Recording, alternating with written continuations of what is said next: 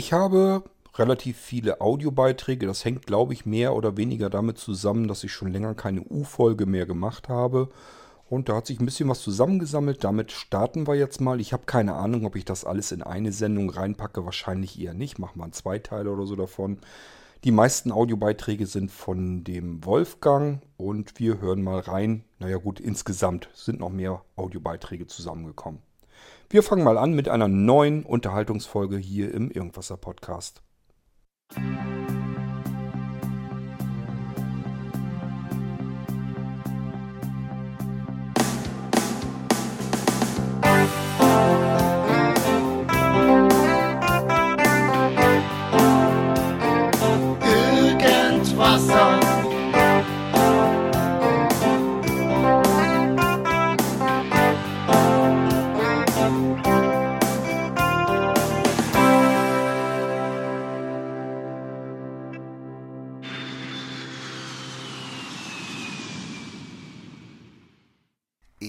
iPhone und Keyboard. Naja, da habe ich auch was dazu zu sagen. Ich habe ja mein großes Keyboard. Äh, ja, das ist groß, es ist sicher auch nicht leicht, äh, aber es ist immer noch eins, was ich schleppen kann. Weil ich muss es schleppen, es gibt kein Auto und wenn ich irgendwo Auftritt habe, muss ich mein Keyboard zum Zug, vom Zug weg. Äh, Ich muss es auf dem Rücken tragen können. Das ist immer Bedingung und es kann nur ein Keyboard geben, mit dem ich das kann. Aber ich habe auch noch für Gelegenheiten, wo ich gar nicht unbedingt weiß, komme ich zum Spielen oder wenn, dann spiele ich nur drei Titel und die sind auch so einfach gestrickt, dass ich da keine große Arrangement haben muss, sondern nur mich einfach so mit Akkorden begleiten, dass das da genügt. Dann habe ich ein kleines Keyboard mit schmalen Tasten. Das hat auch nur drei Oktaven. Und das schließe ich auch äh, per Lightning ans iPhone an und benutze dann meistens die App Sample Tank, also Sample Tank, geschrieben äh, zum Abspielen und äh, Heraussuchen von Klängen und Kategorien, in denen sich dann andere Klänge wieder verstecken. Das ist spannend. Da sind manchmal sogar Klänge drin, die, die finde ich auf meinem großen Keyboard nicht. Was ich zum Beispiel absolut vermisse. Und ich habe auch schon an Yamaha-Vertreter geschrieben, äh, dass mir das fehlt, aber das nützt natürlich gar nichts. Das sind so die, die Mellotron-Sounds der 70er. Also wer so ein bisschen Prog-Rock-Fan ist, der kann sich was drunter vorstellen. Das ist das, was man so bei Yes und Genesis hat. Äh, sowas finde ich auf meinem Yamaha Keyboard nicht. Äh, und sowas ähnliches ist aber auf diesem ganz kleinen Keyboard neben vielen, vielen anderen Sounds äh, drauf. Wobei ich mich jetzt schon wieder falsch ausgedrückt habe, weil es ist nicht auf dem Keyboard. Das Keyboard ist wirklich nur eine Eingabetastatur. Äh, es ist in der iPhone-App eben. Und das ist schon spannend. Und wenn ich da einen ordentlichen Lautsprecher dran hänge, kann ich auch bei einer kleinen Musiksession schon ganz gut mitspielen und brauche kein schweres Keyboard und keinen Stromanschluss und nix. Das ist schön. Ja, Niklas, an dich noch die Frage, weil damit hast du ein bisschen hinterm Berg gehalten. Was hast du denn nun eigentlich dir für ein Keyboard zugelegt? Das hätte mich ja nun wahnsinnig mal interessiert. Ach Wolfgang, jetzt bist du wieder dran schuld, dass ich wieder unnütz Geld ausgegeben habe. Sample Tank, habe ich mal eben geguckt, gab es natürlich dann gleich in einem Paket mit anderen sehr professionellen Programmen, mit sehr professionellen Apps. Ich weiß gar nicht, Voice, irgendwas mit Voice, bla und sowieso ist da noch mit drinne. Interessiert mich natürlich, ganz klar. Und dann war ich immer überlegen, machst du das jetzt oder machst du das nicht? Das sind immerhin mal eben 35 Euro für ein Packen Apps ausgegeben. Aber, tja, wenn es professionelle Anwendungen sind, warum nicht? Dann äh, gönne ich mir das auch mal. Und äh, ja, schon lange nicht mehr so viel Geld ausgegeben im App Store. Aber gut, jetzt habe ich es jedenfalls mir gekauft. Da ist Sample Tank mit drinne. Das kostet ja allein schon 22 Euro. Und da haben mich die anderen Sachen natürlich jetzt auch gereizt. Die waren auch alle so um den Preis. Und da sind, glaube ich, sechs Apps von drin. Das heißt, ist dann schon einen ganzen Zahn billiger. Ähm, nichtsdestotrotz ist trotzdem 35 Euro für ein paar Apps ist eigentlich äh, ungewöhnlich. Zumal ich ja nun wirklich schon mehr Apps habe, als man eigentlich auf einem Telefon haben sollte. Aber gut, hast mich neugierig gemacht, will ich jetzt auch wissen, will ich auch ausprobieren, will ich auch mit herumprobieren. Deswegen habe ich mir die jetzt gekauft.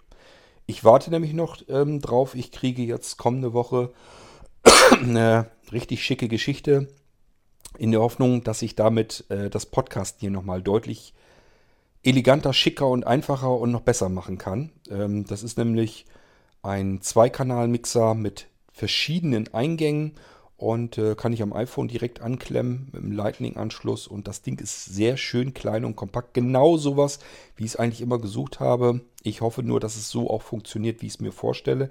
Wenn ja, habe ich damit ganz tolle neue Möglichkeiten. Dann kann ich nämlich, ähm, dadurch, dass es zwei Eingänge sind, ein anderes iPhone beispielsweise hier an meinem iPhone anklemmen, an dem anderen Eingang ein Mikrofon reinstecken und dann kann ich beispielsweise eine App vorstellen in der guten alten Klangqualität. Das heißt, man hört wieder richtig vernünftig äh, den Eingang vom anderen iPhone hier rein.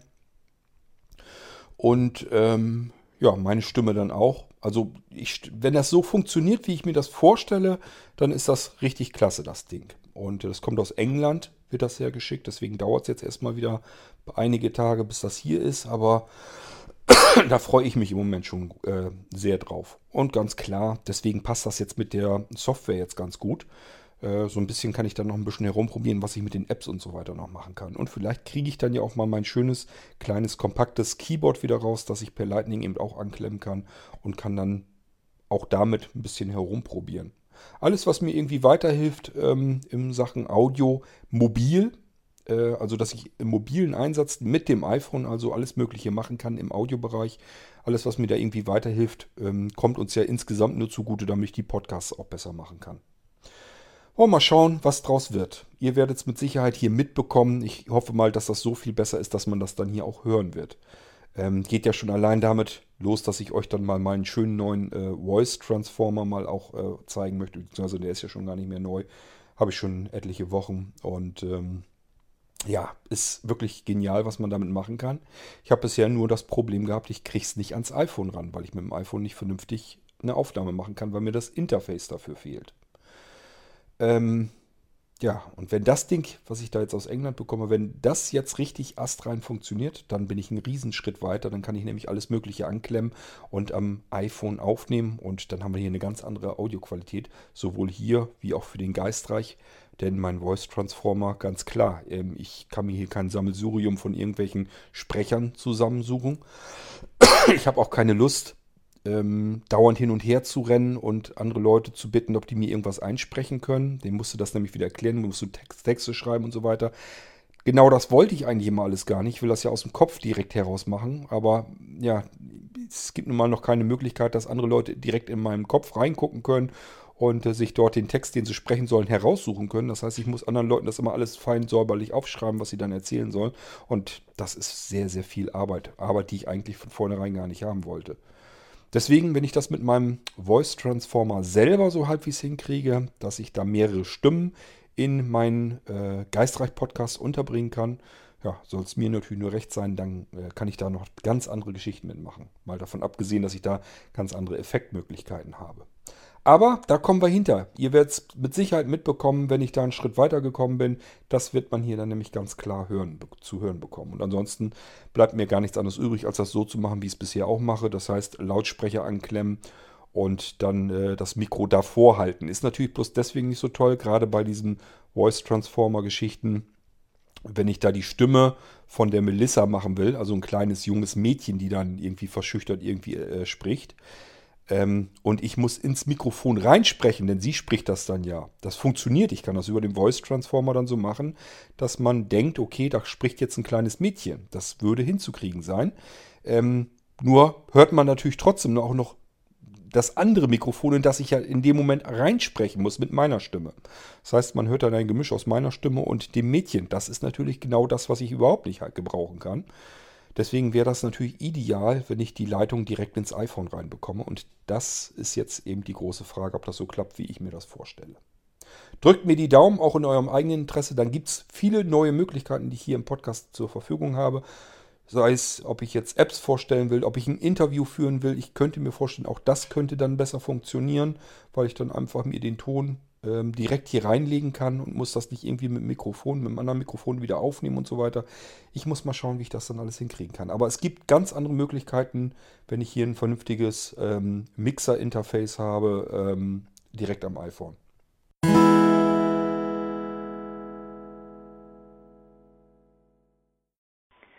Na, das ist ja eine starke Sache mit dem iPad Centurion Edition. Habe ich auch noch nie gehört so. Aber das ist ja wieder so eine Sache, ne? Da, da merkt man mal, ähm, ja, ich sag mal, wie viel Psychologie auch, auch dahinter steckt, ne? Mit was für Sachen manche, ja, ich sag mal, recht reiche oder wohlhabende Menschen rumlaufen, meinen, sie hätten was, wer weiß wie Besonderes oder Großes, äh, womit sie rumrennen. Ja, und dabei äh, ja, steht vielleicht einfach nur irgendein Aufdruck drauf, der sonst nirgends drauf steht und ansonsten ist es ein stinknormales Teil, wie es ein Otto-Normalverbraucher im Handel auch kriegen könnte. Ich könnte mir gut vorstellen, dass das mit vielen, vielen Sachen so ist, ähm, die überteuert verkauft werden. Da geht es nicht unbedingt immer nur um Qualität, da geht es teilweise gerade so bei diesen ganzen Reichen, äh, denke ich mal, geht es da wirklich um irgendeine Marke, irgendwas, irgendeinen Aufdruck, irgendeinen oberflächlichen Scheiß. Und äh, wenn du dann mal genau im Handel guckst, dann kriegst du, äh, oder wenn du so guckst im Internet, dann kriegst du viele Sachen davon, die genau denselben Wert haben, die genau so sind, nur halt eben Namen XY oder Bezeichnung XY nicht irgendwo drauf gedruckt äh, haben. Und nur deshalb ist das, ähm, nur deshalb, weil das da drauf steht, ist das gleich was ganz, ganz, ganz Besonderes und dann bilden sie sich alle was drauf ein. Könnte mir vorstellen, dass es teilweise bei über, sehr überteuertem Essen und Getränken und so auch so ist, ähm, dass äh, ja, man sich da bei vielen Sachen, nicht bei allen, manche Sachen haben ja auch zu Recht ihren Preis, aber dass man sich bei vielen Sachen da wirklich Geschmacksunterschiede einbildet, Unterschiede in der Wertigkeit, ja, und letzten Endes, wenn man mal genauer hinschaut, dann ist es, dann sind, sind diese Unterschiede vielleicht gar nicht da. Dann ist das einfach ein Markenname, der draufsteht, dann ist da äh, ein toller Aufdruck drauf. Ja, und die Reichen glauben mal wieder, sie wären was Besonderes und haben ähm, viel Geld dafür ausgegeben. Ja, und dann schmeckt's äh, besser, sieht besser aus, fühlt sich besser an, prompt, nur weil es äh, 5000 Euro mehr gekostet hat und irgendwas Besonderes draufgedruckt ist. Ich denke mal, da wird wirklich, wirklich viel mit der Psychologie der Leute gespielt, aber da merkt man eben auch mal, wie einfach und äh, oberflächlich viele Leute ticken. Ja. Da geht es nicht mehr um Qualität, da geht es einfach darum, mit irgendwas rumzulaufen. Nach dem Motto, das habe ich, das haben andere nicht. Und ähm, meine Güte, also das ist schon, da gibt schon manche Oberflächlichkeit. Naja, aber interessant ist es trotzdem, und äh, ja, wenn man dann so merkt, was dann doch äh, letztlich dahinter steckt, dann äh, geht einem selber oftmals ein Licht auf, dass man ja doch gar nicht so schlecht lebt. Auch wenn man nicht äh, ein paar Millionen Euro an der Hacken hat. Vielleicht geht es einem ohne das Geld sogar besser. naja, ist schon witzig, wie einfach äh, Menschen funktionieren manchmal. Ja gut, dann war das auch mal das, was ich zu der Folge zu sagen hatte. Macht's gut. Naja, Niklas, es gibt ja mehrere Arten von ähm, Luxus, sage ich mal, von Reichtum. Es gibt ja, zum einen gibt es ja den Luxus, den du dir wirklich selbst gönnst. Gegen den habe ich persönlich gar nicht mal was. Wenn Menschen, äh, ich, äh, es gibt immer, weißt du, es gibt ja immer dieses, äh, dieses Typische, was normale Menschen halt immer so sagen. Wie kann man so viel Geld für XYZ ausgeben? Ähm, vor allen Dingen, wenn das so, so unnütz erscheint. Ähm, wie kann man zum Beispiel in einem Flugzeug erster Klasse sitzen wollen, wenn das das Dreifache kostet von ein paar Plätzen weiter zurück, nur weil man da 10 Zentimeter mehr Beinfreiheit hat? Oder aber, wie kann man für ein Abendessen pro Person 100 Euro ausgeben, wenn eine Pommes Currywurst 5 Euro kostet? Und so weiter und so fort. Das kannst du ja immer weiter bis Ultimo treiben. Ähm, oder auch mit dem Auto. Ähm, wie kann man sich ein Auto für 150.000 Euro kaufen? Das ist doch dekadent. Ähm, ich sehe das immer ein bisschen anders. Wenn man für das Arbeit, äh, für das, für das Geld selbst nicht mehr arbeiten muss, und da gibt es nun mal jede Menge in Deutschland, die müssen eben für ihr Geld selbst nicht mehr arbeiten. Warum sollen die an irgendetwas sparen? Wozu? Ähm, uralter Spruch von jemandem, der, den gibt es schon lange nicht mehr, den, mit dem habe ich mal zusammengearbeitet, der hat immer gesagt, letzte Hemd hat keine Taschen und der hat natürlich vollkommen recht. Wir können nichts mitnehmen. Also ähm, gibt es halt den einen Luxus, der sinnvoll ist, wenn ich es mir leisten kann und ich mir das leisten möchte, dass ich einfach sage, ähm, wenn ich jetzt abends essen gehe und das Essen kostet 100, 150, 200, das geht ja bis über mehrere hunderte Euro, ist ja überhaupt kein Thema wenn ich das genießen kann, das zu schätzen weiß, für das Geld gar nicht arbeiten muss. Das sind nämlich oft Leute, die haben irgendwelche Unternehmen im Genick und dieses Unternehmen generiert das Geld. Das heißt, ähm, ist egal, was die jetzt machen. Die, während die essen, äh, kommt mehr Geld auf deren Konto rein, als das, was sie für das Essen bezahlen müssen. Das heißt, während sie essen, verdienen sie eigentlich das Geld und zwar meistens sogar mehr als das, was das ganze Essen in der Zeit kostet. Die kommen da sowieso nicht gegen an. Das ist wie so eine Quelle, die von alleine plätschert. Warum sollen die da irgendwie rumsparen oder so? Die sagen sich dann, da habe ich was von. Da gehe ich jetzt schön essen, genieße den Abend, habe schönen Abend davon. Ja, sind in der glücklichen Situation, dass sie auf keinen Euro gucken müssen, weil das Geld plätschert eben hinterher, kommt, plätschert nach. Sie mussten dafür nicht wie wir durchschnittlichen normalen Menschen, mussten dafür nicht arbeiten. Ganz einfacher Fall. Das ist Luxus, den kann ich nachvollziehen, verstehen, dass Menschen das machen. Dann gibt es natürlich den Luxus, der ja für mich mehr so ist, äh, zum, äh, zur Schaustellen, zur Abgrenzung der, äh, von den Menschen, ähm, die sich den Luxus eben einfach nicht leisten können. Das kann natürlich auch bei einem Auto sein. Das kann sein, dass man sich jetzt ein Auto kauft und der hat irgendwas, was totaler Schwachsinn ist. Mir fällt jetzt gar nichts Genaues ein. Gibt ja Möglichkeiten, dass man bei einem Auto Geld investiert für irgendwas, woran man sich sehr erfreuen kann. Gibt aber natürlich auch was, was man nur deswegen hat, um es zur Schau zu stellen, um zu zeigen, hier, ich bin der dicke Mann, ich habe die dicke Hose hier an.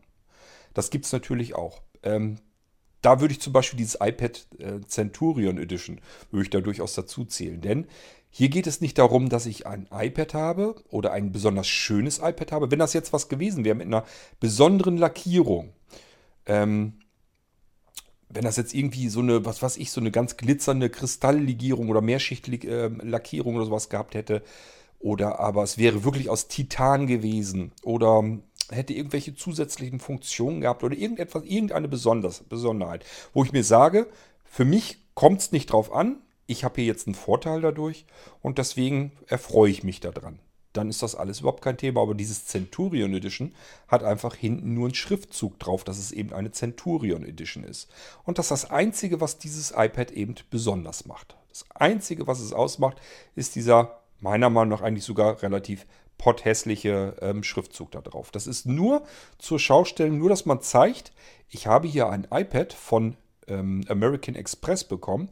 Das bekommen nur diejenigen, die mit American Express über, was hatte ich erzählt, 50.000 oder 500.000. Wir sind ja mittlerweile in Bereichen, da kann ich sowieso nicht mehr richtig denken. Ich glaube sogar über 500.000 US-Dollar waren es, glaube ich. Ne? Wenn man in, im Jahr über 500.000 US-Dollar mit seiner Visa-Karte umsetzt, kommt man überhaupt erstmal überhaupt in die Gelegenheit, dass man auserwählt wird und dann ähm, sagt sich American Express, gut, jetzt suchen wir uns davon 1000 Leute aus und die bekommen jetzt von uns so ein iPad geschenkt.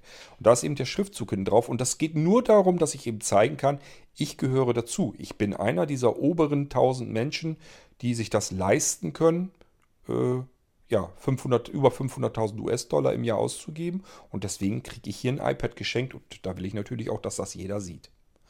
Das ist eben das Affige. Das ist dieser zur Schaustellenluxus. Das sind meiner Meinung nach auch oftmals Menschen, wenn die das brauchen, sind es oftmals auch welche, die eigentlich gar keine normalen Millionäre sind, sondern das sind dann so Emporkömmlinge, die eigentlich lieber nur äh, sich präsentieren wollen, einfach zeigen wollen, was sie haben und was sie können. Können, können sie ja nicht unbedingt was, meistens haben sie nur. Aber da geht es wirklich nur da um das zur Schau stellen und weniger um irgendwas anderes. Ich weiß nicht, ob du das mal mitgekriegt hast. Zu Anfangszeiten gab es bei Apple im App Store eine App, die kostete, glaube ich, ich bin mir gar nicht mehr sicher, ich meine, dass sie irgendwie 10.000 Dollar oder sowas kostet. Also war ein völlig bescheuerter, beknackter Preis. Oder lass es auch nur 1000 gewesen sein. Jedenfalls total bescheuert. Fragst du dich natürlich, wow, was konnte denn diese tolle App alles? Die hat ein Bild von einem Diamanten angezeigt. Mehr konnte sie nicht. Nur ein Bild, ein ganz normales Foto im Display von einem Diamanten angezeigt. Und dafür musste man, ich weiß es nicht mehr, ob es jetzt, ich nehme an, dass es 1000 Dollar waren. Dafür hat man 1000 Dollar ausgegeben. Da geht es also nicht darum, dass ich irgendeinen Nutzen, irgendeinen Wert oder sowas habe, sondern nur darum, um anderen zu zeigen, ich kann mir das bequem leisten, 1000 Euro in etwas vollkommen Sinnloses reinzustecken. Das ist dieses alte ähm, Zigarren anzünden mit dem Geldscheinprinzip. Ist genau das gleiche. Ich äh, sitze irgendwo, es ist überhaupt nichts dagegen zu sagen, sich eine schöne Zigarre anzumachen. Mache ich im Sommer ja auch im Garten, wenn ich sitze. Ähm, wenn ich von jemandem, von einem Freund oder so, oder von einer Freundin irgendwie eine Kohibat oder sowas geschenkt bekomme, die genieße ich aber, das glaubst du doch wohl. Die sind ja nun auch nicht so wahnsinnig billig. Und die zünde ich mir an und genieße die. Also ich kann Genuss, kann ich vollkommen nachvollziehen. Das ist für mich eine völlig normale Geschichte. Und wenn ich das ähm, mir in dem Moment gönne und habe da was von, finde ich das völlig okay. Ähm, klar, das, das ist immer noch dekadent. Es gibt Menschen, die müssen von dem Geld, was du für eine große, gute Koiba ausgibst, ähm, müssen da vielleicht eine Woche Mittagessen von. Das ist immer, es ist immer dekadent, egal was wir uns leisten oder gönnen. Ähm, und das ist auch jeder, der hier zuhört, äh, ist in diesem Bereich eigentlich. Auch wenn er sagt, ich habe kein Geld. Ähm, ihr habt scheinbar offensichtlich irgendwas, womit ihr den Podcast hier empfangen und hören könnt. Ich vermute mal ein Smartphone und wer ein Smartphone hat, der soll nicht rumjammern, dass er kein Geld hat. Für mich sind Menschen, die kein Geld haben, das sind diejenigen, die beim Essen sparen müssen. Das ist das Erste, wo, äh, wo ich sage, jetzt, da ist, da ist Armut. Wenn ich mir überlegen muss, kann ich mir jetzt was zu essen machen, zu essen kaufen? Oder ist es jetzt vielleicht besser, wenn ich den Magen mal knurren lasse, ähm, weil ich es mir einfach nicht leisten kann? Das hat für mich mit Armut zu tun und nicht, dass man sich vielleicht jetzt nur für 80 Euro ein Android-Smartphone kaufen kann, als für 800 Euro ein iPhone zu kaufen. Das hat nichts mit Armut zu tun, das ist ein Luxusproblem bereits. Also so sehe ich das jedenfalls. Wenn man sich ein teures Smartphone kaufen kann und genießt das jeden Tag, hat da ständig was von, dann geht euch das so wie mir auch, dann ist das vollkommen legitim und in Ordnung. Ähm, ja, und wie gesagt, das gibt es in allen möglichen Bereichen und auch in allen Preisklassen. Es gibt immer ein Luxus, wo Leute, die sich das nicht leisten können, sagen, wie kann man sich sowas kaufen, wie kann man da so viel Geld reinstecken. Hat alles mit Prioritäten zu tun. Der eine fährt lieber sündhaft teuer in Urlaub, vielleicht sogar mehrmals im Jahr. Der nächste kauft sich lieber ein teures Smartphone. Wieder der nächste ähm, arbeitet lieber mit einem tollen Notebook oder einem Computer oder sowas.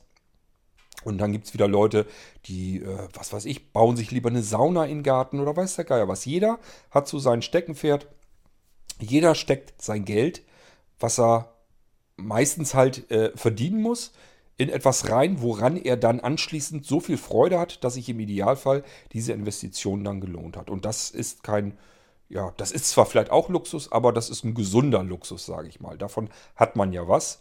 Immer mit Hinblick auf meine eingängliche ähm, äh, Spruch, äh, ja, dass das letzte Hemd eben keine Taschen hat. Das heißt, mitnehmen können wir den ganzen Firlefanz, den wir uns hier auf Erden kaufen, sowieso nicht.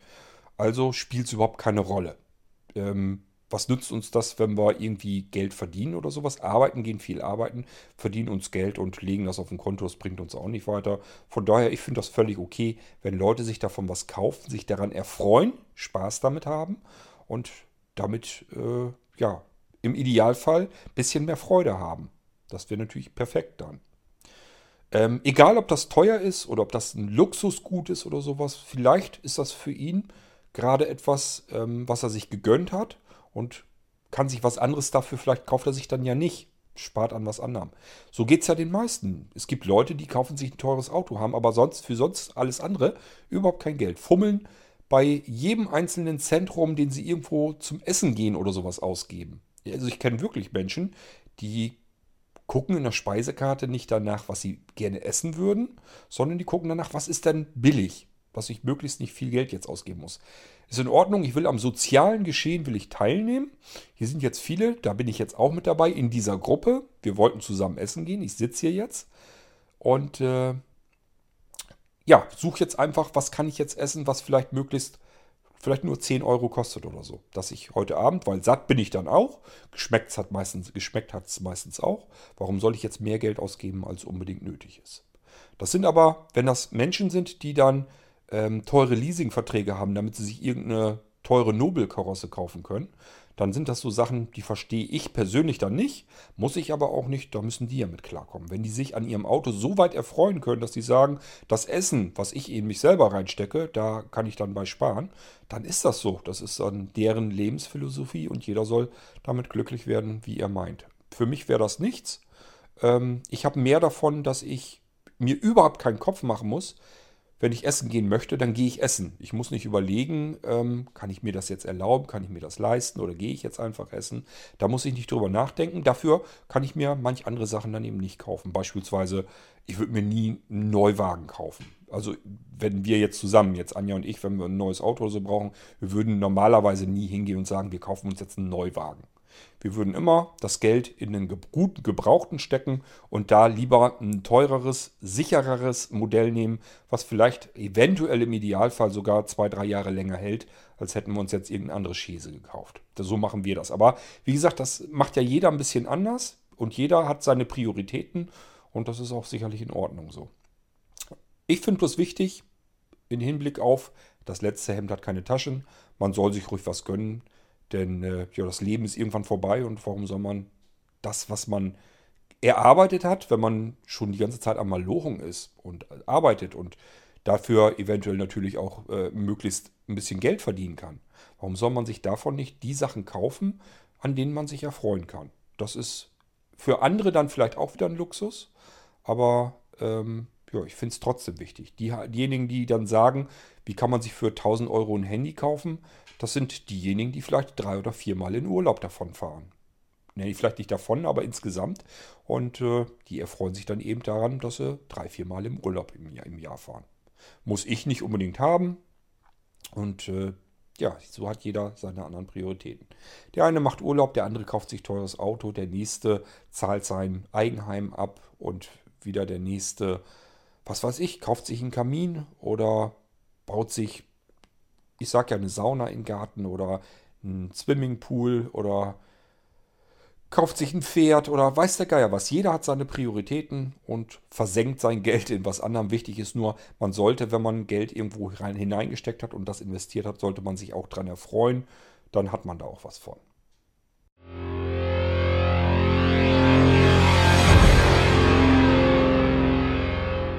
Da machen wir doch gleich weiter mit Niklas. Also für mich sind 21 Euro zu viel Geld, um nicht ganz genau nachzugucken, äh, wo ist das, was ich da bestellt habe, in dem Paket drin.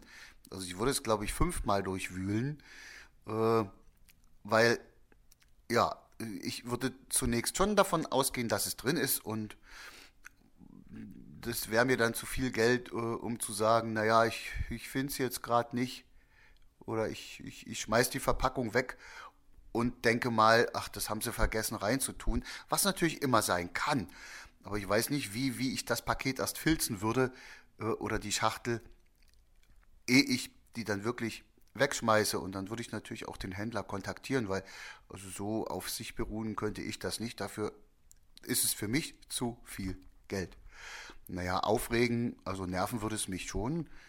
Äh, das kann ich auch nicht einfach abschalten. Ich kann auch nicht für mich sagen, äh, dass und das, was auf der Welt passiert und ich erfahre das, äh, ich kann es sowieso nicht ändern, also beschäftige ich mich nicht damit, das kann ich nicht abschalten. Ich kann Gefühle da nicht so einfach abschalten, die ich habe. Ich, ich, ja, es gibt ja Leute, die das so, die das schaffen. Ich weiß aber auch nicht, ob das wirklich so gut ist. Das mit ähm, ja, Päckchen, Paket, da fehlt was, äh, habe ich auch gerade. Ich hatte mir vor, das ist schon länger eigentlich sogar her, zwei, drei Wochen wahrscheinlich sogar schon, hatte ich mir Sekundenkleber äh, bestellt bei Amazon. Ich bin ja, habe da mein Prime-Abo, das heißt, Sekundenkleber, der kostet 5 Euro, äh, kostet aber keine Versandkosten, dann kann man das so machen. Ähm, ja, das Zeug ist eigentlich hier nirgendwo angekommen. Ich mag aber noch nicht ähm, bei Amazon Bescheid sagen, dass das nicht angekommen ist, weil ich davon ausgehe erstmal, dass es wahrscheinlich hier angekommen ist. Ich habe das nämlich zwischendurch tatsächlich mal, dass ich auch, dass ich einen großen Karton weggeschmissen habe und ähm, dann lag das da noch drinnen. Dann hatte ich das im Altpapier gesucht und dort wiedergefunden. Das kann ich mittlerweile vergessen, weil die Tonnen sind, glaube ich, zwischenzeitlich abgeholt worden. Also wenn das irgendwo in der Verpackung mit drin war, dann habe ich es vielleicht mit selber weggeschmissen. Und dann kann es passieren, dass es irgendwo hingefallen ist das wird ja hier immer alles abgelegt, der ganze Kram. Und das kann mal passieren, dass da irgendwie was irgendwo hinten hinterfällt. Also ich habe es ein bisschen geguckt, aber gesehen habe ich so nichts. Das heißt, ich habe diesen Sekundenkleber bis heute nicht gefunden, mag aber auch nicht so richtig bei Amazon jetzt meckern, weil ich eben nicht weiß, liegt es jetzt an mir oder ist das jetzt wirklich unterwegs verloren gegangen? Denn natürlich steht es bei Amazon drin, dass es zugestellt wurde. Also das ist natürlich dann ein Problem. Ähm, nun ist das natürlich was, was 5 Euro kostet und so weiter. Und ich habe mir gesagt, bis ich das jetzt wieder, deswegen habe ich das so weit hin, äh, rausgeschoben, wenn bis ich das jetzt so weit wieder habe, dass ich diese ganze, mich durch diese ganzen Kontaktformulare und so bei Amazon durchgeklickt habe und durchgewühlt habe. Denn man kann ja nicht einfach ähm, bei den bestellten Artikeln draufgehen und sagen, ähm, hier Amazon, äh, könnt ihr mal gucken, ich habe meine Sekundenkleber jetzt noch nicht bekommen, sondern da muss man ja erstmal wieder sich durch diesen ganzen Kontaktwirrwarr durchwühlen.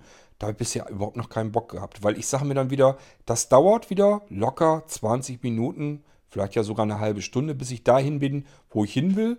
Und ähm, bis ich das alles so gefunden habe und das alles ausgefüllt habe und so weiter und so fort, das dauert mir alles zu viel Zeit. Und dann, wenn das nur um Sachen sind, die wirklich 5 Euro kosten, dann bin ich geneigt dazu, eher zu sagen, ach, leck mich an die Füße als dass ich dann äh, dahinterher renne. Aber ganz klar, beim Artikel über 20 Euro würde ich dann auch sicherlich Bescheid sagen, hier, den habe ich nicht bekommen, könnt ihr mal gucken, ähm, was damit los ist, ob das dann wirklich zugestellt wurde. Denn das hat es auch schon gegeben, dass das dann zugestellt wurde in einem ganz anderen Ort, der hier mit ähm, meinem Heimatort überhaupt nichts zu tun hat. Da weiß ich von vornherein, da ist irgendwas schiefgegangen. Also das gibt es halt ja auch, dass Post sich absolut mal verirrt und dann ganz woanders landet. Was du sagst vom Gefühle abschalten, wenn irgendwo in der Welt irgendwas Schlimmes passiert ist oder sowas. Ähm, ich kann das auch nicht. Ich zwinge mich aber dazu. Weil ich mir immer wieder sage, das ist eigentlich für uns von der Natur her gar nicht vorgesehen, dass wir Bescheid wissen, was weltweit passiert. Dafür ist der Mensch einfach nicht gemacht. Dafür ist unser Gehirn einfach zu klein. Ähm, normalerweise ist es ja ursprünglich von der Natur her mal so gedacht gewesen, dass wir unser Leben leben und wir bekommen mit, wenn irgendwie was direkt um uns herum passiert. Die nächsten paar Kilometer in unserem direkten Umkreis. Wenn da irgendwie ein Schicksalsschlag irgendwo passiert, ähm, dass es irgendwo Unfälle gegeben hätte oder sowas, äh, das hätten wir von der Natur vorgesehen natürlich so mitbekommen, hätten gewusst, okay, ähm, da ist irgendwie, hat man was gehört, wie was passiert ist, wie ein Unfall passiert ist. Und das ist sicherlich auch sinnvoll, damit wir einfach für uns selbst sagen, okay, ich habe das vernommen, dass andere Leute dabei zu Tode gekommen sind, habe ich registriert, also muss ich bei sowas mehr aufpassen, damit mir das nicht auch passiert. Das stelle ich mir jedenfalls so vor, dass die Natur das so vorgesehen hat, damit wir da eben ähm, auch für uns selber Bescheid wissen und natürlich hat man dann auch entsprechend Mitleid. Also, dass ich ein Gefühl irgendwie komplett abknapsen kann, kann ich so auch nicht behaupten. Aber wenn weltweit irgendwo was passiert, dann versuche ich es zumindest, mir das immer wieder klar zu machen. Dass ich für die Information, für diese, für dieses, für diese Informationsflut, für diese Nachrichten aus aller Welt, dass ich dafür überhaupt nicht gestrickt bin. Dafür ist mein Gehirn einfach gar nicht ausgelegt. Und das ist auch das Problem, was wir insgesamt überall in der Gesellschaft bemerken. Dass eben jeder Angst hat vor ähm, irgendwelchen Terroranschlägen und sowas, obwohl das unter den Todesursachen so weit unten angesiedelt ist, dass wir überhaupt nicht in der richtigen Reihenfolge stecken, wo wir uns eigentlich Gedanken machen müssten. Woran liegt das? Nicht, weil wir Terroranschläge ständig bei uns in nächster Nähe haben, die wir selber mit eigenen Augen miterleben, sondern einfach, weil wir zugeschrottet werden bis zum Anschlag, ähm, wo es überall weltweit Terroranschläge gibt.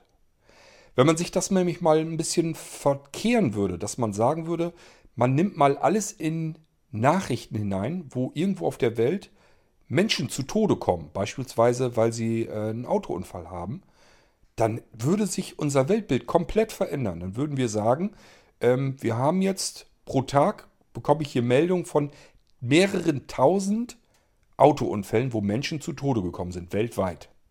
Bekomme ich hier jetzt mit. Autofahren ist das gefährlichste, was ich mir vorstellen kann. Und ähm, Terroranschläge bekomme ich nur alle paar Tage oder alle paar Wochen vielleicht einen mit weltweit. Dann würde sich doch unser Weltbild komplett verändern, würden wir ganz anders ticken. Dadurch, dass man aber alles, was wir schon als normal hinnehmen, dass wir ähm, Todesursachen auf der Straße haben, da kümmert sich keine Sau drum. Wir haben fast jeden Tag einen LKW, der auf ein Auto, äh, auf ein Stauende knallt und die Autos vor sich her schiebt. Wobei natürlich meistens auch Menschen umkommen. Von diesen Unfällen bekommen wir in den Nachrichten fast gar nichts mehr mit. Die werden gar nicht gemeldet. Obwohl die fast jeden Tag passieren. Nur wenn irgendwie besonders schlimme Ausmaße sind, dass irgendwie die ganze Lawine komplett vor sich hergeschoben wurde und da vielleicht zehn Menschen bei zu Tode gekommen sind, dann kann es passieren, dass wir das über die Nachrichten mitbekommen. Ansonsten steht das allenfalls, wenn es in unserem näheren Umkreis ist, in der Zeitung natürlich drin. Aber ansonsten bekommen wir das nicht mit. Würden wir das weltweit mitbekommen, und da sind ja auch Menschen, die zu Tode kommen, ähm, beim Terroranschlag, wenn da drei, vier, fünf Menschen zu Tode kommen, kriegen wir sofort mit. Ist überhaupt kein Thema. Das ist die Nachricht, da werden Sonderticker und alles gemacht. Wenn irgendwo ein Autounfall passiert und da kommt eine Familie drin zu Tode, das sind dann auch vier, fünf, sechs Menschen, kräht kein Hahn nach. Kein Mensch kümmert sich um diese Geschichten.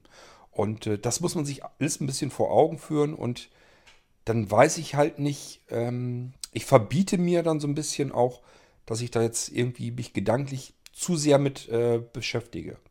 Weil ich mir einfach sage, das putzt und zieht dich ständig so weit runter, wenn du dir über jeden Unglücksfall auf der ganzen Welt Gedanken machst, dann bist du den ganzen Tag nur mit diesen Unglücksfällen zugange. Und das will ich auch nicht. Also deswegen versuche ich mir das selber so ein bisschen zu verbieten, weil es einfach ähm, eine falsche Realität wiedergibt. Und ähm, ja, ich kann es auch nicht ändern. Ich kann nichts dagegen tun wenn irgendwo, was weiß ich, in Chicago oder sonst irgendwo äh, ein Flugzeug abstürzt und da sind Menschen bei umgekommen, äh, die kann ich nicht wieder lebendig machen. Mir tun dann in dem Moment vielleicht auch noch nicht mal unbedingt die Menschen leid, die es getroffen hat. Irgendwann trifft es uns alle, ob wir jetzt zehn Jahre vorher oder schneller oder früher sterben, wir mal dahingestellt, aber irgendwann sind wir sowieso alle unter Erde. Und ähm, was mir dann natürlich in dem Moment eigentlich immer mehr leid tut, sind die Angehörigen. Ich stelle mir das dann mal vor, wenn das jetzt Menschen wären, die mir sehr am Herzen liegen und die kommen bei solch einem Unfall um, da mache ich mir dann mal mehr Gedanken um die Hinterbliebenen. Die Menschen, die äh, dabei getötet wurden, ähm, ja, meine Güte, im Idealfall würde ich sagen, haben die es hinter sich. Ähm, die leben dann halt nicht mehr. Äh, ich denke immer, schlimmer ist es für die Hinterbliebenen. Und da habe ich dann auch Mitleid, weil ich mich in diese Situation sehr gut hineinversetzen kann. Wie wäre es jetzt, wenn jetzt bei diesem Unfall jemand gestorben wäre, der äh, zu deinem Leben dazu gehört. Und das ist natürlich eine absolut katastrophale zu, äh, Vorstellung alleine schon. Aber wie gesagt, ich versuche es mir immer äh, so ein bisschen zu verbieten, mich zu sehr von den Nachrichten, von den weltweiten beeinflussen zu lassen, weil ich mir einfach sage, kann nicht gesund sein für uns. Ähm, sind wir nicht darauf ausgelegt, dass wir von jedem, äh, von jedem Unglück, von allem in der Welt erfahren, dafür ist der Mensch nicht ausgelegt. Und ich glaube auch nicht, dass uns das gut tut.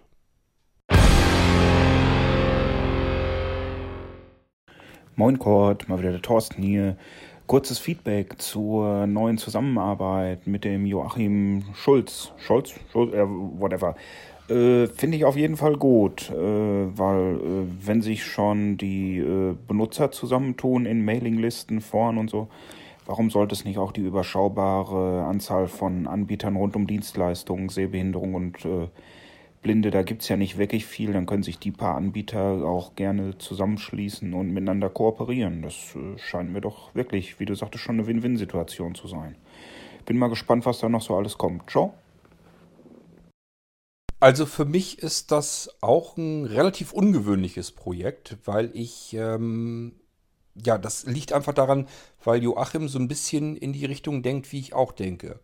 Normalerweise ist es ja so, dass gerade wenn das Einzelunternehmer oder sowas sind, ähm, dass die immer ein Konkurrenzdenken haben. Die denken immer, wenn ich jetzt was mache und der andere macht sowas ähnliches, dann sind wir ja Konkurrenten. Und äh, dann gönnen die sich oftmals jedenfalls das Schwarze unterm Fingernagel nicht. Und das ist bei uns ganz anders. Joachim macht eigentlich dasselbe, wie ich auch. Ähm, halt in einem anderen Bereich auch wieder letzten Endes. Deswegen kann man das so schön zusammenpacken. Aber letzten Endes hätte man normalerweise gesagt, ähm, warum sollen wir zusammenarbeiten? Wir nehmen uns ja nur gegenseitig irgendwie Leute weg. Und das ist halt ein Denken, das ist total bescheuert. Ähm, ich versuche das eben zu durchbrechen, aber es ist nicht einfach, ähm, Kooperationspartner dafür zu finden für diese Idee, dass man zusammen äh, etwas macht. Deswegen ist das eine relativ besondere Geschichte, dass Joachim auch so denkt. Und jetzt wollen wir mal gucken, was man daraus machen kann. Was dabei entsteht, was dabei herauskommt. Und ähm, ja, ich finde das allein schon spannend, allein vom Projekt hier selber schon. Ähm, einfach zu gucken, funktioniert sowas eigentlich? Äh, oder geht das nach hinten los oder sowas? Funktioniert das nicht so gut, weil man vielleicht unterschiedlicher Meinung ist, unterschiedliche Ansichten hat oder dann doch irgendwie sagt, ja, jetzt hast du da von deinen Pro äh, Produkten was mehr verkauft, was mir vielleicht hier fehlt oder sowas. Für mich persönlich ist es in dem Moment ehrlich gesagt ja auch nicht ganz so schlimm.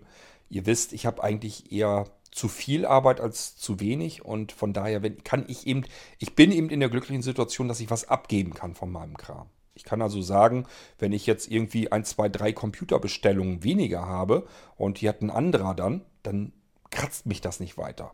Das bedeutet für mich nur, dass ich vielleicht mal Computer äh, nach sechs Wochen statt nach acht Wochen oder so mal ausliefern kann oder so. Ähm, also deswegen, ich muss mal gucken, wie weit wir da noch kommen und ob wir da noch mehr Leute reinbekommen. Ich habe ja eigentlich noch ähm, zwei angeschrieben. Die einen haben sich noch gar nicht gemeldet, aber da muss ich gucken. Wahrscheinlich haben die die E-Mails gar nicht bekommen, denn mit denen habe ich sonst auch immer Kontakt und die ähm, sind sonst auch immer dabei. Aber allerdings sind die auch, die werden sich auf die Side City vorbereiten. Dann sind die immer im Hochstress. Und da muss ich mal gucken, ob ich die dann nochmal vielleicht nach, dem, nach der Side City oder so oder vielleicht zwischendurch jetzt schon mal anfrage. Und der andere hat da wohl auch noch keine Zeit, sich da näher mit zu befassen. Interesse ist wohl da. Und äh, Joachim ist bisher der Einzige, der gesagt hat, lass uns das mal ausprobieren. Ich sehe das genauso wie du. Lass uns mal zusammen was machen, gucken, was wir dabei herausbekommen können. Joachim ist ganz zufrieden, glaube ich, ähm, weil der einfach auch ganz andere Möglichkeiten jetzt hat. Der wusste ja gar nicht so richtig, wie er an eine Masse von Anwendern überhaupt herankommen soll, wie er sich selbst vorstellen kann, wie er seine Sachen, die er macht, vorstellen kann. Und das kann er natürlich über Blinzeln ganz hervorragend, weil wir die ganzen Anwender im Genick haben. Wir haben ja, ähm, ja sind die ähm, Anwender Plattform, wenn man so will, ähm, im Sehbehinderten- und Blindenbereich. Ist ganz klar, dass das für ihn natürlich jetzt auch gut ist, dass er sich überhaupt mal bekannt machen kann, dass er sagen kann, ich bin Joachim. Das ist mein Unternehmen, das sind die Produkte, die ich mir hier herausgesucht habe, die ich mit meinen Audioanleitungen versehen habe. Ich mache dies und das und biete ganz viel Dienstleistung und Service. Ich komme zu euch raus. Ähm, ich habe einen Fahrer, der bringt mich her. Ich selbst bin blind. Wenn ihr blind seid, prima, kann ich euch alles ganz genau so erklären, dass ihr es auch verstehen könnt, weil wir eben in derselben, exakt selben Situation sind und so weiter und so fort. Das klappt dann eben ganz gut. Und letzten Endes können wir diese Dienstleistung auch wieder ganz gut in Blinzeln integrieren. Denn wenn wir jetzt wirklich mal einen Anwender oder Anwenderin haben, die sagen, ähm, jetzt kriege ich vielleicht einen Computer, vielleicht auch vom Blinzeln, einen Blinzeln-Computer, aber ich möchte jetzt eigentlich auch wissen, wie ich da vernünftig mit umgehen kann, wie ich damit vernünftig arbeiten kann. Ich fühle mich nicht sicher, schon im Umgang allgemein nicht mit Windows und mit Computern. Und jetzt mit dem Blinzeln-Computer, jetzt habe ich so viele Funktionen. Schön, dass ich die alle habe, aber wie, wie arbeite ich denn damit? Und wenn derjenige sich nun sagt, ich bin gerne bereit, mal ein Huni oder 200er oder 300er äh, in die Hand zu nehmen und mir erzählt das mal einen kompletten Tag hindurch jemand, anständig, macht mit mir eine kleine Schulung, hier bei mir zu Hause, weil ich gar nicht die Möglichkeit habe, irgendwo hinzufahren, dann kann man das eben prima mit anbieten, denn dann kann, kann man einfach sagen, ähm, Joachim, ich habe hier eine Anwenderin oder einen Anwender, die fühlen sich ähm, ein bisschen unsicher im Umgang am Computer und sitzen zu Hause, würden ganz gern ein bisschen mehr machen können, sind bereit, dementsprechend dafür auch Geld auszugeben. Wie sieht's aus? Hast du Lust? Willst du da mal hinfahren? Und ruf doch da mal an und äh, fährst du hin und zeigst das mal alles. Und das ist für uns auch ein Vorteil, den wir dann eben mit anbieten können. Ihr müsst da nicht lang nachsuchen, lang und breit. Und ich kümmere mich dann schon drum, dass das alles in die Wege kommt. Also man kann da eine ganze Menge anfangen und äh, ich bin da schon ganz gespannt, was wir da so alles mitmachen können. Ähm, und ob wir vielleicht sogar noch ein paar mit ins Boot bekommen. Schauen wir mal, was draus wird.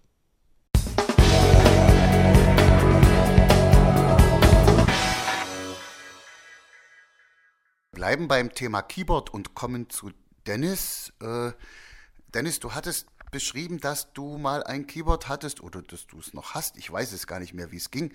Da hast du auf ein paar Tasten gedrückt und da fing der Rhythmus an zu stolpern. Ich behaupte mal, dass du von Fill-Ins sprichst oder von Breaks. Und ich behaupte mal, dass äh, das dann wirklich auch so gewollt war, weil da wird der Rhythmus unterbrochen und es wird halt was anderes rhythmisch unterlegt und manchmal, wenn man nichts weiter dazu spielt, könnte man denken, das ist jetzt völlig außerhalb vom Rhythmus, äh, was ich mir aber nicht vorstellen kann. Ich glaube schon, dass das da alles seine Ordnung gehabt hat. Ui, das kenne ich ja sogar noch aus meinen äh, aktiven Keyboard-Zeiten. Das heißt, wo ich ein Keyboard wirklich im Wohnzimmer aufgestellt hatte, aufgestellt las, äh, gelassen habe. Ja, und da war ein Tisch drunter im Wohnzimmer, da stand mein Keyboard und da habe ich dann nämlich auch regelmäßig, wenn ich eine Melodie oder sowas im Kopf hatte und dachte, probier's mir eben aus, ob du die in die Tastatur bekommst, habe ich ja dann auch aktiv mit meinem Keyboard gespielt, so gut wie ich es konnte. Ich kann, wie gesagt, nicht vernünftig musizieren, aber ich kriege immer ein bisschen Musik raus. Man kann ab und zu ein bisschen was üben und dann kriegt man schon irgendwas raus. Und mit diesen Breaks und so weiter, da habe ich eigentlich auch immer mit rumgefummelt. Also ähm, würde mich fast wundern, wenn Dennis das nicht kennt, aber du hast schon recht. Ähm, ich kann mir gar nicht vorstellen, dass es was einen anderen Grund gibt, warum ein Keyboard irgendwie aus dem Rhythmus kommen sollte. Und diese Breaks, das ist ja nun wirklich Absicht und ich finde die auch ehrlich gesagt sehr wichtig. Ähm, gibt nichts Schlimmeres, als wenn jemand ein Musikstück spielt und da ist ein Rhythmus im Hintergrund und der spielt von vorne bis nach hinten in einem Stück durch. Das ist furchtbar gähnend langweilig. Genau dafür sind ja auch diese Breaks eigentlich gedacht, damit das eben mal kurz ein bisschen aus dem Rhythmus rauskommt und äh, sich anders anhört. Und das ganze Lied insgesamt meiner Meinung nach auch viel interessanter macht.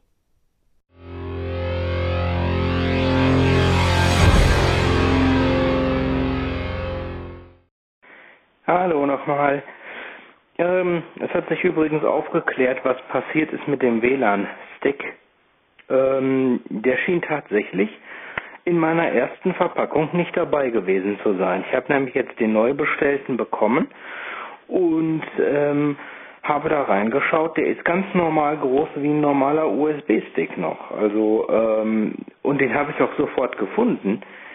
Also der schien tatsächlich in der ersten Verpackung nicht drin zu sein. Jetzt hatte mein Kollege, der hatte schon gesagt, äh, hoffentlich ähm, ist die hoffentlich äh, ist die Verpackung die erste nicht aufgemacht worden irgendwie, weil ich hatte das ja im Laden gekauft. Nicht, dass die aufgemacht wurde und sich da jemand den Stick irgendwie äh, rausgemopst hat und die dann wieder zugemacht hat. Die kann man nämlich einfach mit so einem Tesafilm mit so einer Lasche quasi äh, verschließen wieder. Das wäre natürlich ein Ding. Also wenn das kein Verpackungsfehler war, dann musst du selbst bei solchen Sachen schon aufpassen. Naja. Okay, hat sich auf jeden Fall geklärt. Jetzt habe ich den WLAN-Stick, aber den kann ich eigentlich nicht übersehen haben bei der Größe. Deswegen habe ich da fast den Verdacht, dass da irgendwie was mit der ersten Verpackung nicht so ganz koscher war, was man aber nicht äh, ja so auf Anhieb sehen konnte. Okay, ciao. Das wundert mich sowieso manchmal, dass da nicht mehr Teile fehlen. Wenn man bedenkt, der ganze Krempel kommt ja letzten Endes irgendwo aus dem asiatischen Raum und wie viel, durch wie viele Hände das ganze Zeug durchgeht. Und ich habe es immer wieder, dass hier Verpackungen auch ankommen, die kann man ganz einfach öffnen und wieder verschließen. Also das gibt natürlich, es gibt natürlich auch solche, die sind in Zellophanfolie einmal umwickelt. Klar, die machst du nicht auf. Das fällt sofort auf, wenn eine einzelne Packung jetzt plötzlich die Folie drum weg ist. Und es gibt welche, die sind dann auch mit so einem Tesastreifen oder so dann fest verschlossen. Und wenn man den losfummelt, dann macht man immer so ein bisschen was kaputt. Das auch da kann man sich schon was bei denken. Aber es ist ja nicht Standard. Es gibt ja genug Verpackungen, die man ganz normal mal eben öffnen kann.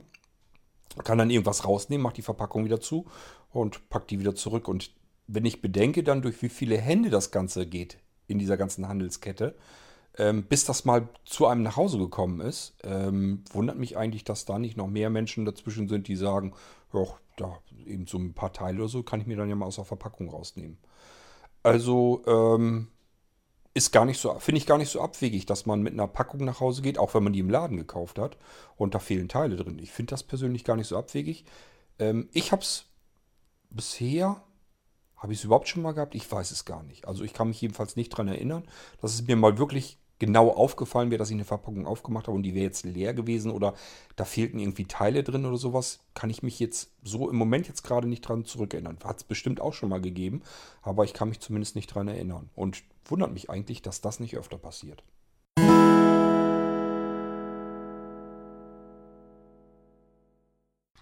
Zu Niklas. Kinderspielzeuggeräusche aufgrund leerer Batterien.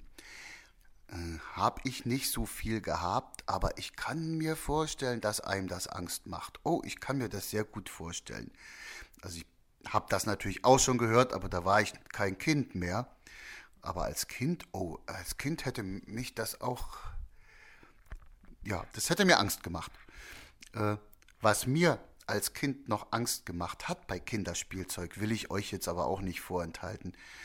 Äh, ich konnte nicht ab, wenn ein Teddy kaputt war und aus der Stelle die Holzwolle beispielsweise rausgeguckt hat oder die Füllung das hat mich so gegruselt. Ich habe die, den Teddy in hohem Bogen weggeschmissen äh, und ich hatte und womöglich habe auch heute noch Schwierigkeiten, wenn ich jetzt irgendein aufgeschlitztes Polster irgendwo sehen würde, wo da die Füllung drin ist und womöglich rausquillt.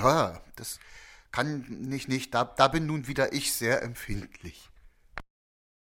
Hm, fällt mir jetzt nichts zu ein. Ich wüsste nicht, dass ich ein Spielzeug mal irgendwie in Erinnerung hätte, wo ich irgendwie damals als Kind Angst vor gab. Dieses Batterienproblem gab es damals ja eigentlich gar nicht so großartig. Ähm, ich bin ja noch in der Zeit tatsächlich groß geworden. Gut, da fing das alles so an, dass Spielzeug erst überhaupt so elektronisch wurde und dass da überall Batterien reingehörten und sowas. Das ging da gerade so los. Das war ja so in den 80ern.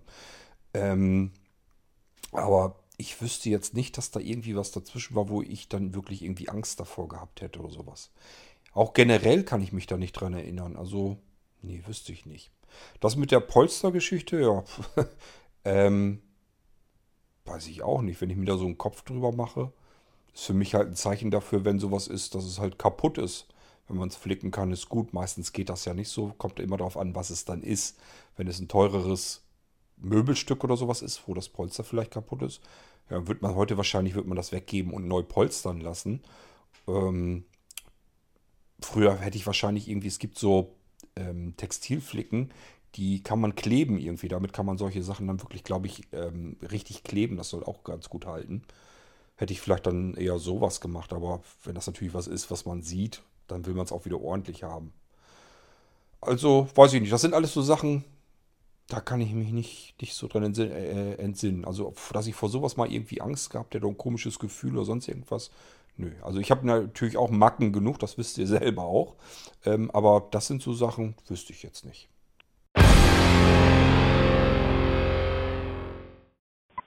Hallo, Dennis hier mal wieder.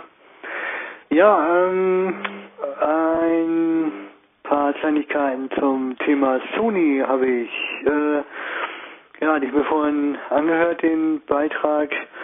Und äh, ja, da fällt mir eigentlich zu ein, äh, in der Blindenschule in Hamburg, äh, da hießen die Dinger immer bei uns Sonys.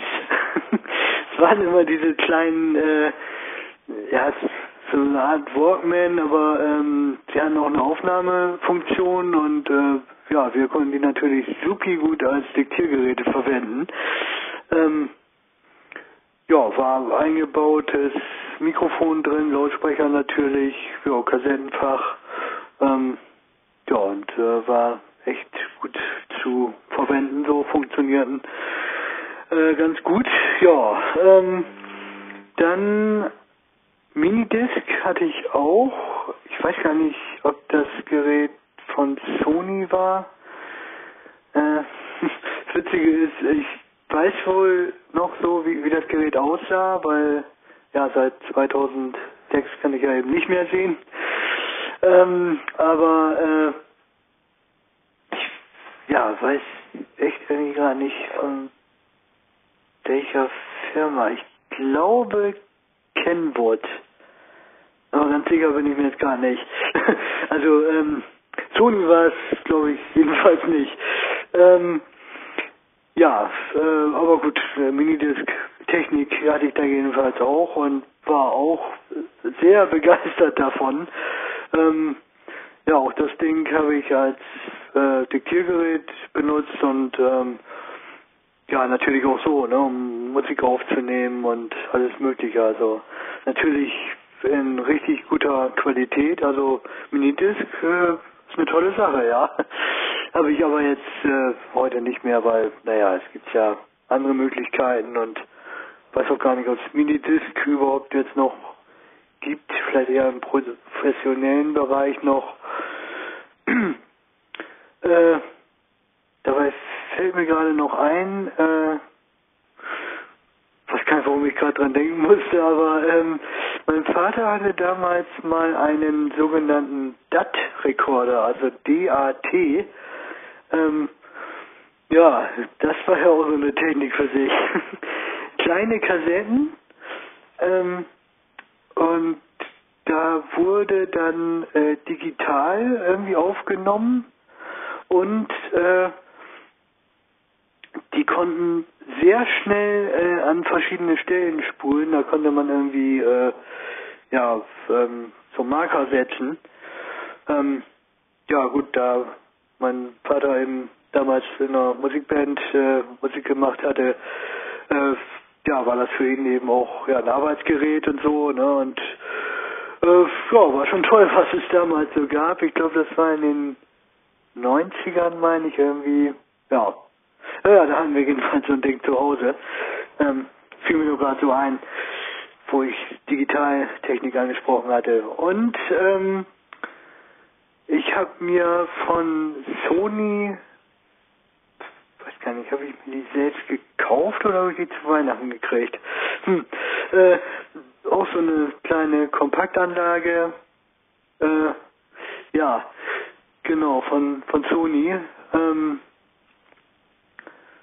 äh, da stand auf der Rückseite von den Lautsprechern äh, drauf, dass die wohl 80 Watt könnten.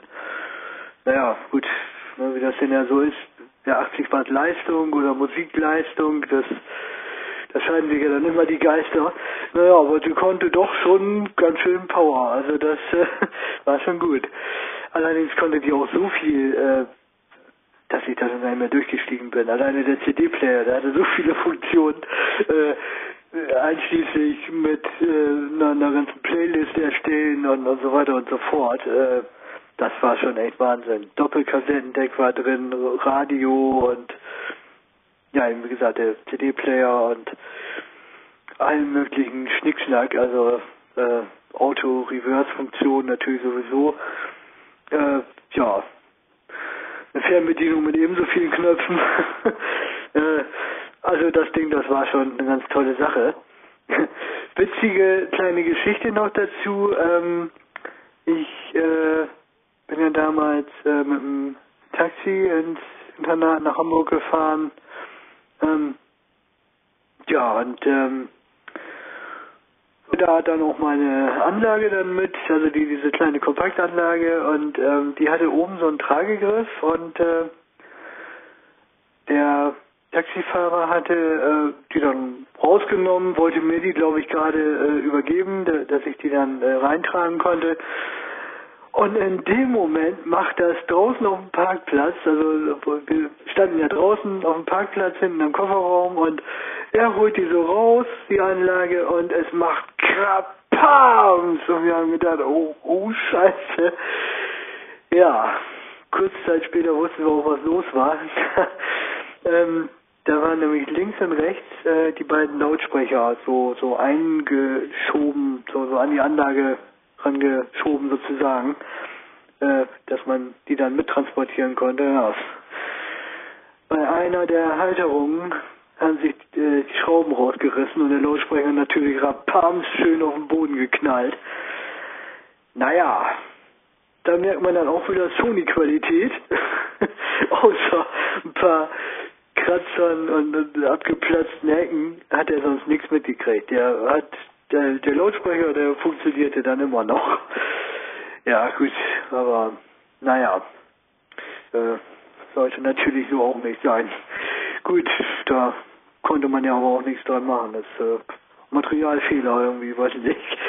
Naja. Ja, das zum Thema Sony. Playstation kenne ich auch, habe ich aber selbst nicht. Alles klar. Bis denn. Ciao, ciao. Da sagst du aber auch wieder was, äh, Dennis. Du hast mich gerade daran erinnert, dass wir früher in der Küche als Küchenradio hatte ich das, glaube ich. Ich meine, dass das so gewesen ist. Ähm, auch von Sony so eine Mikroanlage, wie die du sie eben beschrieben hast. Da waren eben diese Lautsprecher, die konnte man seitlich so ran ähm, reinschieben, so ranschieben eigentlich an die Seite. Und dann konnte man, dadurch, dass er eben oben seinen Griff hatte, konnte man das sozusagen als tragbaren Kassettenrekorder, Radio und so weiter nehmen. Ich bin am überlegen, ich nehme mal an, dass man da, ich, muss man ja wahrscheinlich Batterien reingetan haben können. Kann ich mich so genau nicht mehr dran erinnern, ob ich da Batterien hätte reinlegen können oder nicht, weiß ich nicht ganz genau. Ich weiß nur, dass dieses Ding eben tragbar war und dass diese Lautsprecher dran gebastelt werden konnten. Und die habe ich dann auseinandergenommen und dann ein bisschen weiter auseinandergestellt. Und dann hat das Ding einen sehr guten Klang gehabt, allerdings auch. Ich frage mich nämlich gerade, wo dieses, das Ding abgeblieben ist. Ich glaube nicht, dass der jemals irgendwann mal wirklich richtig kaputt gegangen ist und ich den weggeschmissen habe. Ähm, entweder ich habe den irgendjemandem vermacht, dann weiß ich leider aber nicht mehr wem. Oder aber irgendwo steht er noch im Gerümpel rum. Vielleicht auf dem Dachboden oder im Keller oder weiß der Geier was. Wo man halt so Sachen hinschmeißt, wo man sich sagt, irgendwann kümmerst du dich mal drum und dann liegt der Krempel da. Aber ist interessant, dadurch, dass du das eben so erzählt hast mit den Lautsprechern, habe ich mich sofort wieder daran erinnert, dass ich ja auch von Sony dieses schwarze Ding da hatte. Und das äh, klang jetzt von der Beschreibung her ziemlich dem ähnlich, was du da jetzt auch hattest. Hatte auch Auto Reverse und sowas, alles war da alles schon mit drin. Auto Reverse war übrigens, ähm, ja, habe ich zuerst, zum ersten Mal erlebt in meinem Auto, als ich damals mein erstes Auto hatte.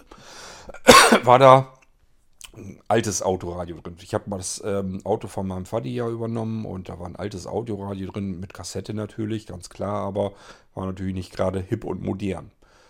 Da habe ich ein bisschen mir Geld zusammengespart und dann habe ich mir von Pioneer ein richtig gutes Autoradio gekauft. War ich ganz, ganz stolz drauf. Obwohl das auch noch nicht mal besonders gut war. Es hat nämlich eine ganz miese Ausgangsleistung gehabt. Das heißt, wenn ich schnell gefahren bin, Autobahn oder sowas, dann ist ja, sind die Umgebungsgeräusche ja ziemlich laut. Und dann musste ich die Musik komplett auf volle Lautstärke drehen, damit ich vernünftig Musik hören konnte. Ansonsten hätte ich nämlich das Geräusch von der Autobahn und so weiter im Auto mehr gehört als meine Musik. Und das wollte ich nun auch nicht haben.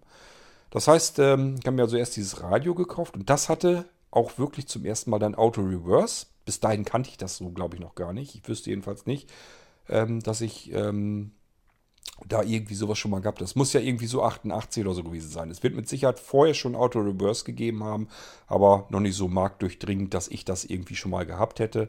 Ich hatte es zum ersten Mal in meinem Autoradio und war da mächtig stolz drauf und fand das hochgradig praktisch. Einfach, dass man, wenn man am Ende angekommen ist, eben entweder konnte man einen Knopf drücken oder wenn die jeweilige Seite der Kassette, wenn das nicht mehr so lang war, bis das komplett am Ende angelangt ist, dann ist sie ja von alleine umgedreht und äh, hat dann die andere Seite abgespielt. Das funktionierte ja wunderbar und das war auch eine richtig tolle Sache, weil man sich da während der Fahrt gar nicht mehr weiter drum kümmern muss. Das machte das Ding dann eben automatisch. Fand ich total klasse damals. Ähm, was ich nicht so klasse war, war, wie gesagt, die Ausgangsleistung meines Autoradios. Ich musste mir dann, ähm, habe ich dann nochmal zusammengespart und habe mir so einen Grafik-Equalizer mit eingebautem Verstärker noch fürs Auto gekauft. Da wussten wir gar nicht so richtig, wo wir es reinbauen sollten. Ähm, das haben wir irgendwie noch im unteren Handschuhfach, da war noch so ein offenes Fach, haben wir da eingebaut. Da haben wir hinten noch so ein Loch reinge... Ich weiß gar nicht mehr, das sah ziemlich schlimm aus. Also das werden wir vielleicht reingebrochen haben oder sowas, dass die ganzen Kabel hinten durchkamen. Und dann haben wir das irgendwie so an der Mittelkonsole hinten wieder durchgelegt. Die ganzen Kabel haben wir noch alles wieder angeklemmt. Ja, und dann hatte ich auch, dass ich ein bisschen lauter machen konnte, das Ganze. Ist ja sowieso nicht ganz so einfach beim Kombi. Heute alles kein Thema mehr. Heute braucht da keinen, denkt man da überhaupt nicht mehr drüber nach. Ist ja alles fix und fertig drin. Wir haben in unserem Auto jetzt haben wir Dolby Surround Sound mit, ich weiß gar nicht, da sind glaube ich 12 oder 16, ich weiß nicht, irgendwie ganz wirre Zahl von Lautsprechern ringsrum drin. Das hat ja auch, das ist ja so ein Kinosystem drin bei uns im Auto hier mit ähm, Fernseher in der Kopfstütze hinten und so ein Scheiß alle drin. Und vorne DVD-Wechsler, sechsfach DVD-Wechsler und so. Das ist ja, also audiotechnisch müsste ich eigentlich den ganzen Tag bei uns im Auto sitzen, wenn ich Musik hören will. Ähm, Mache ich deswegen trotzdem nicht und es wird auch überhaupt nicht richtig benutzt. Also es ist völliger Firlefanz alles da drin. Ähm, aber damals war das eben so, musste man sich den ganzen Krempel ja dazu kaufen. Und wir haben jetzt auch ein Kombi. Da klingt das natürlich aber trotzdem vernünftig drin. Früher war das nicht Standard. Da waren nicht Lautsprecher irgendwo großartig drin. Da hatte man immer vorne im Armaturenbrett sozusagen, da waren zwei kleine Lautsprecher drin. Die konnte man anklemmen an ein Radio, das man entweder von der Fabrik dann mitgekauft hat oder selber eins einbauen konnte und das angeklemmt hat. Und die kleinen Lautsprecher da drin, die klangen natürlich super beschissen. Das war bei mir auch so. Und äh, ich hatte dann hatte mein Vati mir noch gebastelt. Da äh, konnte man hinten sozusagen in die Rückenlehne, konnte man oben so ein, so ein hat er mir mit schön mit äh, Leder überzogen und so weiter, mit Kunstleder. Und da waren zwei richtige Lautsprecher eingebaut, so wie man sie normalerweise in der Heckablage einbaut. Einbaulautsprecher. Das klang dann auch wirklich schon vernünftig. Und dann hatte ich aber immer das Gefühl noch, dass ich jetzt hinten ganz gut Klang hatte, aber bis nach vorne, vorne hätte ich auch noch gern ein bisschen was anderes gehabt. Und die Lautsprecher, die eingebaut waren, die klangen nun wirklich richtig scheiße. Die wollte ich auch nicht haben. Und dann hatte ich mir, das habe ich glaube ich aber schon mal im Podcast erzählt, da hatte ich mir so kleinere Lautsprecher gekauft. Und nun ging es darum, das waren auch wieder Einbaulautsprecher. Wo baue ich die denn jetzt hin? Ich konnte ja nicht einfach irgendwelche Löcher reinbohren in mein Armaturenbrett, wo ich die Lautsprecher reinsetzen konnte. Da habe ich unten gedacht, ja, nimmst du einen Akkuschrauber, Holzschrauben, einfach so Spackschrauben.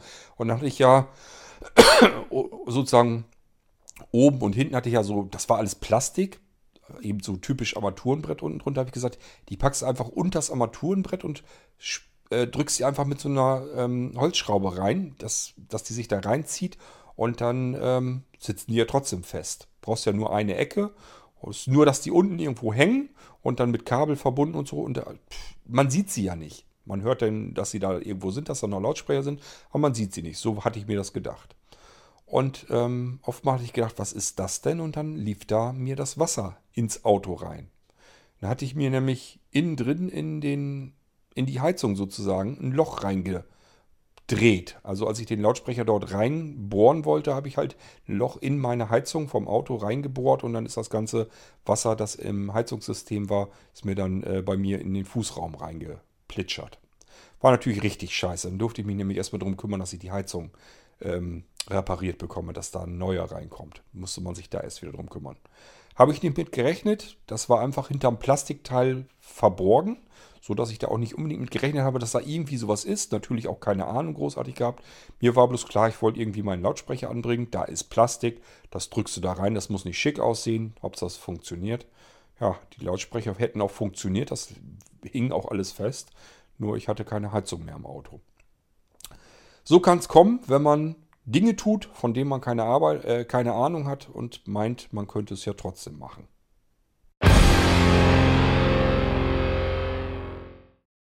So, liebe Leute, wir sind über eine Stunde rüber. Ich habe ja gesagt, eventuell mache ich hier zumindest zwei Teile aus der U-Folge und so habe ich es jetzt auch geplant. Mir ist nämlich aufgefallen, dass ich die Beiträge von der Bärbel nicht gefunden habe. Die sind nicht im U-Ordner drin und ich bin mir felsenfest sicher, dass ich von Bärbel zwei, mindestens zwei Audiobeiträge bekommen habe. Jetzt muss ich gucken.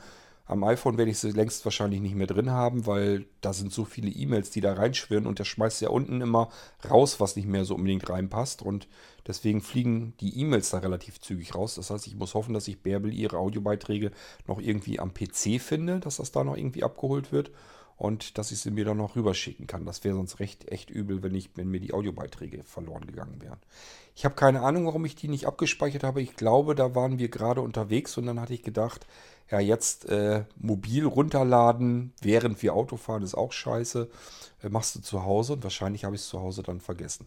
Die muss ich erstmal suchen und dann haben wir noch mehr Audiobeiträge. Das heißt, wir können noch eine gute, ordentliche U-Folge noch wieder machen. Auch schön abwechslungsreich, so wie diese hier auch war. Und somit kann ich diese U-Folge hier beenden. Wir hören uns dann bald wieder in einer weiteren U-Folge, sozusagen im zweiten Teil. Ich hoffe dann mit Bärbel. Bis dahin würde ich mal sagen, macht's gut. Tschüss, sagt euer König Kurt.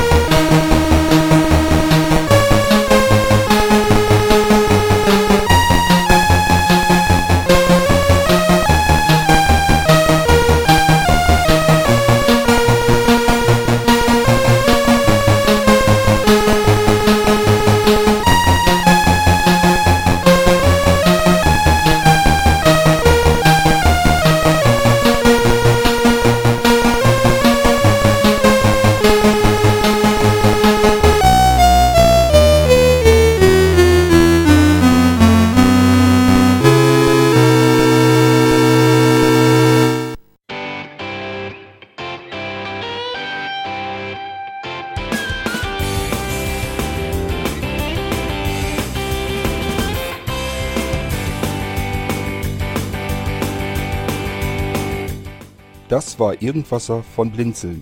Wenn du uns kontaktieren möchtest, dann kannst du das gerne tun per E-Mail an podcast.blinzeln.org oder über unser Kontaktformular www.blinzeln.org. Blinzeln schreibt man in unserem Fall immer mit einem D in der Mitte. Wenn du möchtest, kannst du uns sehr gerne auch einen Audiobeitrag auf unseren Podcast Anrufbeantworter sprechen. Der hat in Deutschland die Telefonnummer 05165 439 461. Und wenn du uns aus dem Ausland anrufen möchtest, dann ersetze einfach die erste 0 gegen die 0049 für Deutschland. Wir bedanken uns für dein Interesse und freuen uns schon darauf, wenn du auch beim nächsten Mal wieder mit dabei bist.